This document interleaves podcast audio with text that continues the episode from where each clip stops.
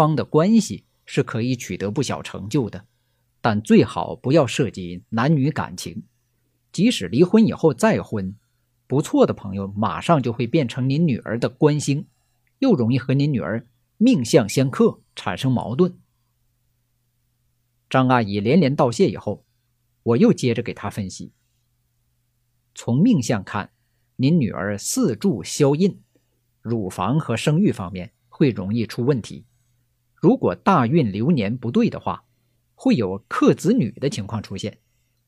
她在生育子女的时候，可能会遇上许多的困难。这张阿姨又情不自禁地流下了眼泪。她说：“我女儿确实遭了不少罪，瞒着我流产、刮宫已经是家常便饭。第一个孩子是因为羊水不够死在肚子里头了，有时候真心疼她呀，但他就是不听我说。他身体本来就弱，长期这么下去，我都担心他受不了。”我问他：“您女儿命相里子女星在年支尘土中，年柱为先，所以尘土中的子女星癸水是第一胎。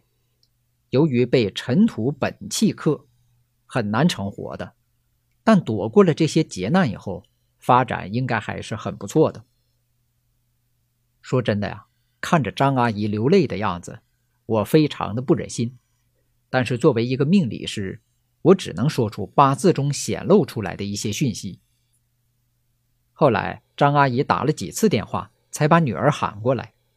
她为人热情，做事利索，嘴巴也很厉害，脾气确实倔强了一些。张阿姨反复的问她情况，她都没开口。张阿姨非常生气，流着眼泪说：“呀，你如果还想让我多活几天，就安心点过日子。”张阿姨非常希望让我劝劝她女儿，但是我还没开口，她就借口有事要离开。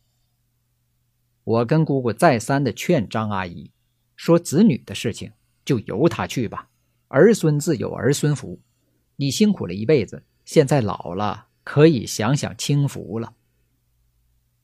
从命相看，在他女儿五十六到六十六岁阶段，行癸亥时伤大运。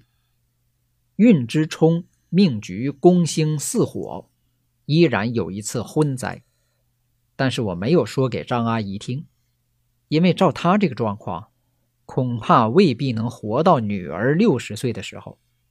眼不见为净，何必说出来，给她心里头添堵呢？好了，本期节目就为您讲解到这里，感谢各位收听。如果有收获，欢迎给主播打赏，功德无量。福泽绵绵。